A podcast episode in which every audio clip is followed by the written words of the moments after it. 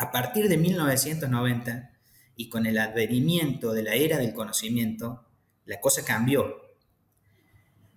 Hoy tenemos eh, una gestión a todos los niveles que está más vinculada a descentralizar el mando, a hacer que las personas formen parte, a poner objetivos claros y transparentes dentro de las empresas, a formar equipos.